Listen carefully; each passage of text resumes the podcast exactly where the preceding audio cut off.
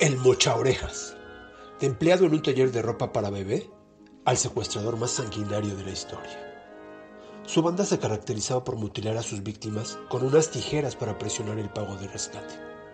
A su banda se le atribuyen más de 200 secuestros en siete estados del centro y sur de México.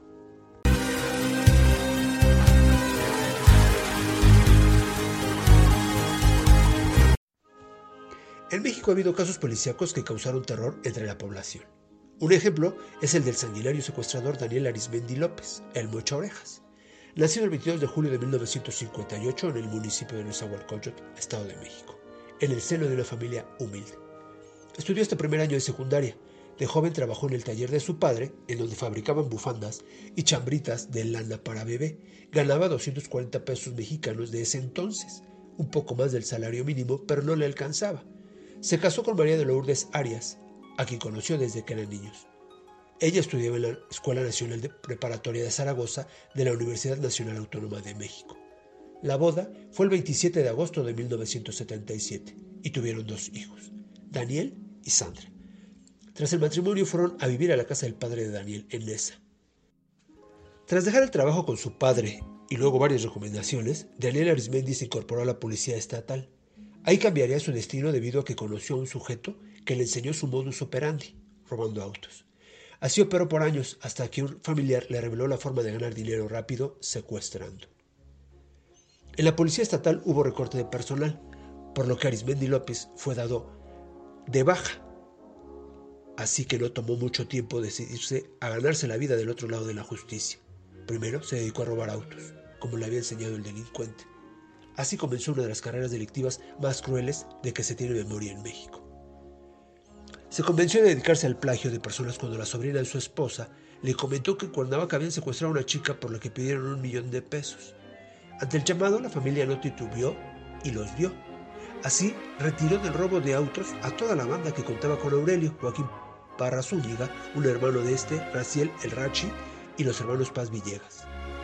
Su primer secuestro fue el de Martín Gómez Robledo, dueño de una gasolinera, a quien se llevaron en una camioneta por la autopista México-Puebla a su casa de seguridad, un lugar que usaban como refugio para guardar los autos robados.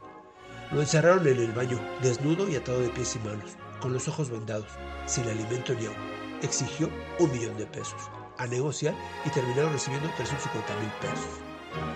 Al ver que el negocio no funcionaría del todo bien, se trataba la cuota. Arismendi optó por medidas mucho más crueles. Así que en su séptimo secuestro le cortó una oreja a Leobardo Pineda, dueño de varias bodegas en Ixtapaluca. Se le envió a su esposa junto con un mensaje y ella le recriminó el hecho, pero terminó pagando el rescate. Entre su maldad decía tener un poco de humanidad. Fue entonces que encontró la manera de obtener el dinero que tanto anhelaba sin necesidad de amenazas verbales, sino mutilando a sus víctimas y dejándoles su propia marca. No les cortaba un dedo o una parte de la piel, tampoco era tan malvado como para quitarles una pierna o un brazo, pero sí algo sutil y atemorizante, como una oreja. Yo creo que si volviera a empezar, aunque tuviera 100 millones de dólares, lo volvería a hacer. Secuestrar era para mí como una droga, como un vicio. Era la excitación de saber que te la estabas jugando, que te podrían matar. Era como adivinar, ahora le corto una oreja a este cuate y va a pagar. Y pagaban. No sentí nada ni bueno ni malo al mutilar a una víctima. Era como cortar pan, como cortar pantalones, dijo en una entrevista. Cortar orejas era normal para mí. Ni me daba miedo ni me daba terror, como si fuera una cosa normal. Matar, secuestrar, todo es normal, agregó. Sin embargo, la tan temida y al mismo tiempo deseada fama se convirtió en la pieza clave para su detención, ya que cada vez había más víctimas que lo identificaban y cada vez escuchaba más de él. La banda también cometió asesinatos a sangre fría y burlas hacia los familiares de las víctimas, lo que comenzó a causar terror y temor entre la ciudadanía. Su carrera delictiva concluyó el 17 de agosto de 1998, cuando el grupo Yaqui, integrado por policías judiciales de varias entidades y del Centro de Investigación y Seguridad Nacional, CISEN, de la Secretaría de Gobernación, detuvieron a Daniel Arismendi y su banda en inmediaciones del torneo de Cuatro Caminos en Naucalpan. Aseguraron 30 millones de pesos, 600 centenarios y más de 500 mil dólares. En su captura fue clave el previo arresto de su esposa y uno de sus hijos, además de varios cómplices. A la organización criminal se le atribuyen unos 200 secuestros, entre ellos los de siete empresarios españoles.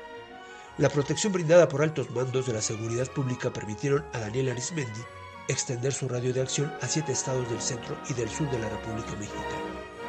Fue sentenciado el 22 de agosto de 2003 por delitos de privación ilegal de la libertad en la modalidad de secuestro, delincuencia organizada, posesión de armas de fuego y homicidio. A pasar 393 años en prisión, pero según las leyes mexicanas, la pena máxima que una persona puede estar en una cárcel son 50 años. Yo soy Arturo Trejo, de Crónicas, de Banquete.